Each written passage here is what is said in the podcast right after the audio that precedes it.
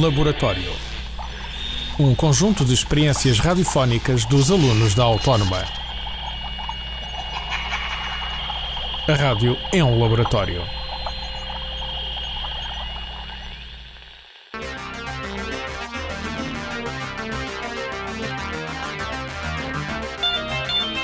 Sporting Benfica, o grande jogo da jornada, será o tema de fundo do programa de hoje. Jogadores e equipas técnicas revelam quais as suas perspectivas. Para ouvir já a seguir.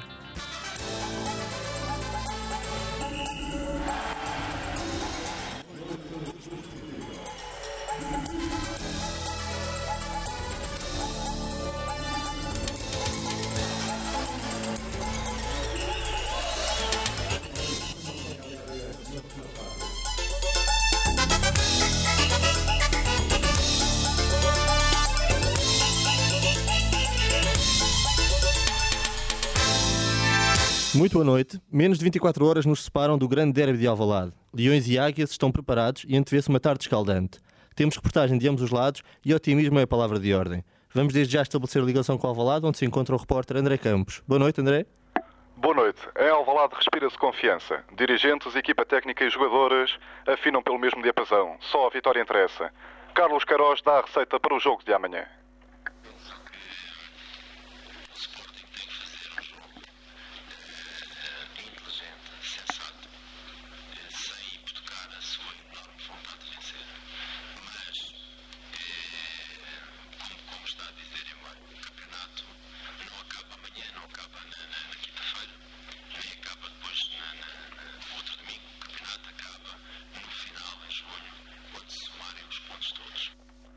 Um dos grandes trunfos do Sporting para o jogo da manhã é Luís Figo. O categorizado médio leonino encontra-se em grande momento de forma e, claro está, quer revencer o rival de Lisboa. Claro, é um jogo diferente de- dos outros, é um jogo importante, eh, tanto para nós como para o Benfica, mas eh, vem num ciclo difícil para nós e que nós não podemos perder pontos, já que depois nos deslocamos às antas e o nosso objetivo é, é tentar vencer para não perdermos mais pontos. Outro jogador em crescendo de forma é Sapinto. O jovem avançado leonino aguarda este jogo com grande ansiedade, espera ser titular e gostaria de marcar.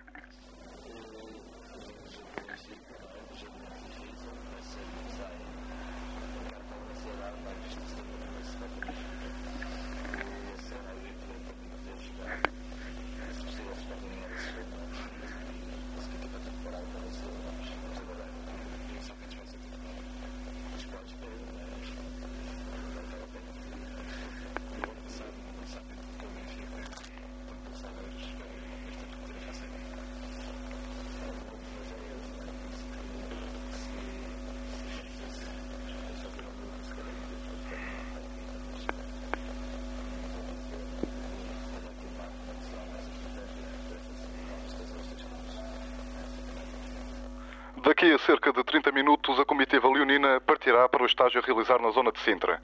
Tudo está a postos para o grande embate da manhã. Os dados estão lançados. De Alvalade é tudo, Luís Lourenço. Obrigado, André. Vamos já de seguida ao Estádio da Luz, onde Pedro Silva nos traz os pormenores. Boa noite, Pedro. Boa noite, Luís. A equipa de Artur Jorge continua a viver com alguns problemas no que diz respeito a lesionados. João Pinto está em dúvida, treinando com algumas limitações, Paulão está inapto e Isaías continua a sua recuperação. Aliás, o treino desta tarde demonstrou o estado de espírito da equipa benfiquista. Confiança, mas algumas reservas. Quanto ao aspecto físico, as dúvidas mantêm-se e o médico da turma encarnada, Bernardo Vasconcelos, fala-nos dos lesionados. da sua operação por direito. O Isaías que teve um micro problema uh, faz posterior da esquerda. E o João Pinto mantém algumas queixas de uma nevrite, de, de uma pequena fissura que tem no costela. A dúvida maior continua a ser o brasileiro Isaías, que se tem revelado imprescindível na turma encarnada. A confirmar-se a sua ausência, a equipa perderá a cutilância ofensiva. No entanto, Isaías acredita na recuperação a tempo para defrontar o Sporting. Penso que ainda temos um dia ainda para, para, para ver como é que vai estar a evoluir a, a lesão. Mas pronto, no, no momento não me sinto totalmente eh, em condições. Eu espero pronto, que amanhã tenha, tenhamos uma, uma de- definição concreta em relação a, a essa situação. Queria eu muito jogar, mas não vou para não vou para campo a 50% ou 80%. Só irei se realmente estiver a 100%. A equipa encaminhada parte ainda hoje para o estádio, o estágio no Guincho, efetuando no dia de amanhã o último treino antes da partida de Alvalade. Foram as últimas do Estádio da Luz, a emissão prossegue com Luís Lourenço. Obrigado, Pedro. Falamos agora da arbitragem. António Marçal foi o juiz escolhido para apitar este Sporting Benfica. Uma nomeação um pouco surpreendente, dado o veto do Benfica ao juiz Lisboeta. Luís Batista, presidente do Conselho de Arbitragem, explica a nomeação. Os vetos não existem. Existem considerações que o Conselho de Arbitragem leva em consideração quando, quando as considera justificadas, que não é o caso do, do caso do Benfica em relação ao jogo do ano passado, como a, a própria crítica expunha. Portanto, em face de não existirem vetos, eh, o Conselho de Arbitragem só pode atender e só deve, uma questão de bom senso, pedidos de clubes quando os acha justificados, o que não é o caso de- do Benfica em relação ao António Marçal. André Corvelo, o nosso especialista em termos de arbitragem, fala-nos da nomeação de Marçal para o Grande Clássico. Um pouco surpreendentemente, o Conselho de Arbitragem nomeou Marçal para o derby da manhã. Depois das declarações de Gaspar Ramos, chefe do Departamento de Futebol do Benfica, onde a idoneidade de Marçal foi posta em causa, poucos esperavam que o Conselho insistisse no seu nome. Veiga Trigo passou a ser o principal candidato a arbitrar o derby, mas Luís Batista e seus pares não deram o braço a torcer. Pensamos que é uma nomeação perigosa, visto o juiz de Lisboa estar proibido de falhar. Qualquer erro em desfavor do Clube da Águia será encarado como a confirmação dos receios do Benfica. E qualquer erro que prejudique o Sporting provocará a ira de Sintra.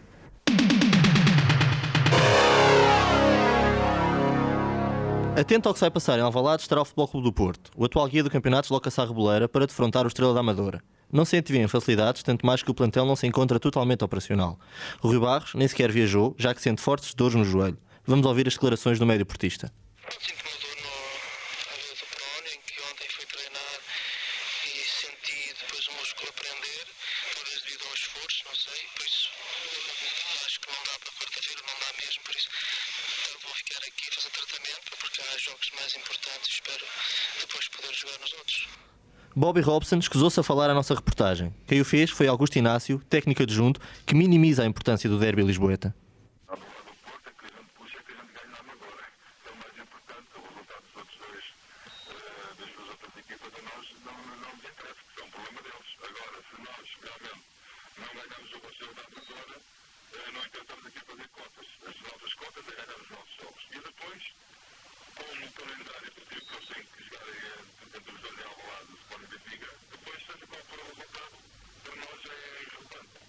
O Estrela da Amadora não quer fazer apenas figura de cor presente no jogo de amanhã. É isso que se deduz das palavras do seu treinador, Fernando Santos.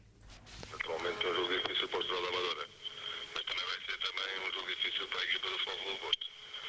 O Amadora tem que assumir que joga na sua casa, joga no seu campo e, portanto, naturalmente, sendo o Porto uma grande equipa, principalmente uma equipa altamente profissional em termos de, de atitude durante o jogo, os meus jogadores vão ter que responder se possível ainda melhor em termos de atitude, com uma atitude na realidade perfeita em termos de entrega ao jogo e depois casa eh, também somos capazes de ganhar eh, e temos contrariar este favoritismo. Portanto, vamos encarar este jogo na realidade sabendo de antemão que vai ser um jogo muito difícil, mas em que eu penso que o Estrela tem hipóteses, também algumas hipóteses de conseguir ganhar este jogo. Fernando Santos esperançado na recuperação do Estrela. Já de seguida fica com a antevisão do grande jogo da jornada 13, assim como a análise do comportamento dos candidatos ao título na jornada anterior. André Campos. Na jornada 12 há a destacar os triunfos dos três grandes de futebol português. O Futebol Clube do Porto com muitas dificuldades para vencer o moralizado Bolonenses de João Alves. O Sporting a derrotar com exibição de luxo o surpreendente União de Leiria e o Benfica a jogar quanto basta para averbar os dois pontos frente ao Estrela da Amadora, que vinha de uma chicotada psicológica que permitiu o regresso de Fernando Santos às emoções do futebol. Mas analisemos os jogos onde participaram os três candidatos ao título. Nas Antas, o Bolonenses não facilitou a tarefa ao Futebol Clube do Porto, discutindo palmo a palmo com o seu poderoso adversário, ainda que não se questione o mérito do triunfo dos portistas. O jogo em que Mário Leal, o Leiria, cometeu alguns equívocos, nomeadamente quando deixou em julgado uma falta de Mauro Soares sobre folha num lance para grande penalidade. Em Leiria, realce para a exibição de gala protagonizada por Luís Figo e demais companheiros materializada com uma vitória concludente.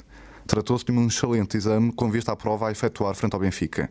No entanto, o jogo ficou marcado por mais uma arbitragem decepcionante do viziense do Nato Ramos, que prejudicou gravemente os Leões. Na luz, o Benfica efetuou uma exibição digna de aplausos. Planificação tática bem concebida, empenhamento absoluto de todos os jogadores e excelente condição física patenteada por todo o grupo permitiram uma vitória tranquila às Águias. Uma exibição que garante boa presença em Alvalade, mesmo sem o imprescindível Isaías.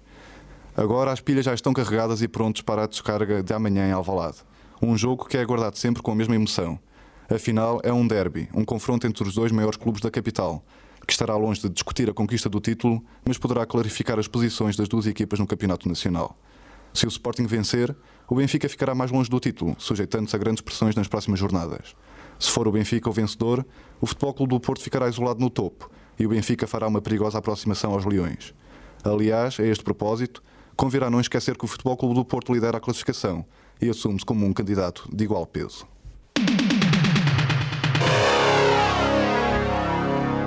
A Seleção Nacional de Sub-20 iniciou já os trabalhos com vista ao Mundial que se irá disputar na Nigéria em 1995. Nel Vingada projeta a participação lusa.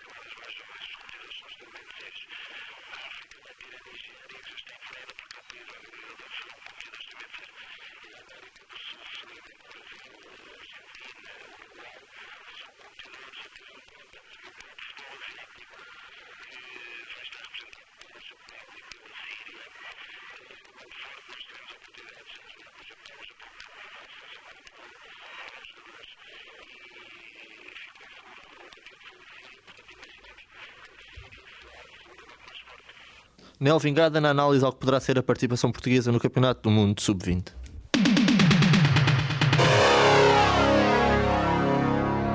Decorreu ontem mais uma jornada do Campeonato Italiano de Futebol. Aqui fica a habitual crónica de Pedro Silva.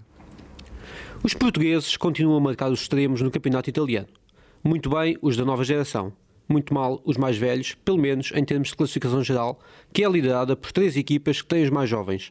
O Parma de Fernando Couto é primeiro. A Juventus de Turim, onde atua Paulo Sousa, é segunda com menos um jogo.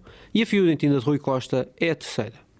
No lado oposto da classificação, também têm portugueses os clubes que ocupam os últimos lugares. A Regiana de Paulo Futre e Rui Águas e o Brescia de Jorge Cadete. Ontem, entre os portugueses, só Paulo Sousa venceu. A sua Juventus adiantou-se no marcador em Pádua com um livre direto de Roberto Baggio.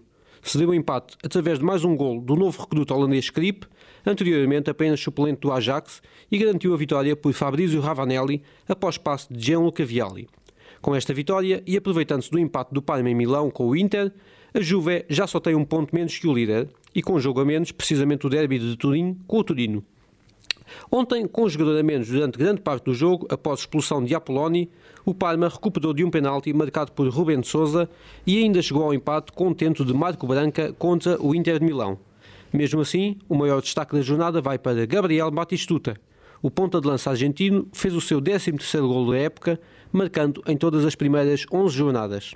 Com este feito, bateu um recorde que já tinha 32 anos e era pertença de Enzo Pascuti, o avançado do Bolonha que, nos anos 60, marcou em 10 jogos consecutivos. Ontem, contra a Sampdoria, a Fiorentina esteve a perder após uma grande penalidade convertida pelo inglês David Platt. Mas, também de penalti, Batistuta chegou ao empate e bateu o recorde. Um remate do mesmo Batistuta, desviado por Pietro Viercoud, bateu Walter Zenga e colocou a Fiorentina a ganhar. Mas a 4 minutos no fim, Ruud Gullit voltou aos golos, após ter deixado o Milan, estabelecendo assim o empate final e impedindo a Fiorentina de acompanhar a Juventus na classificação.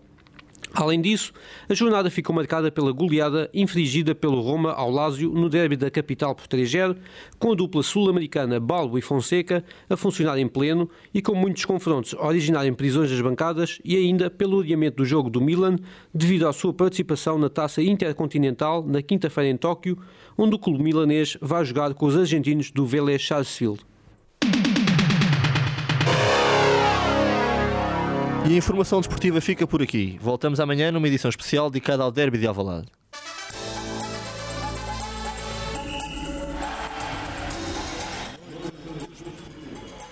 Edição de Luís Lourenço com André Corvelo e Pedro Silva.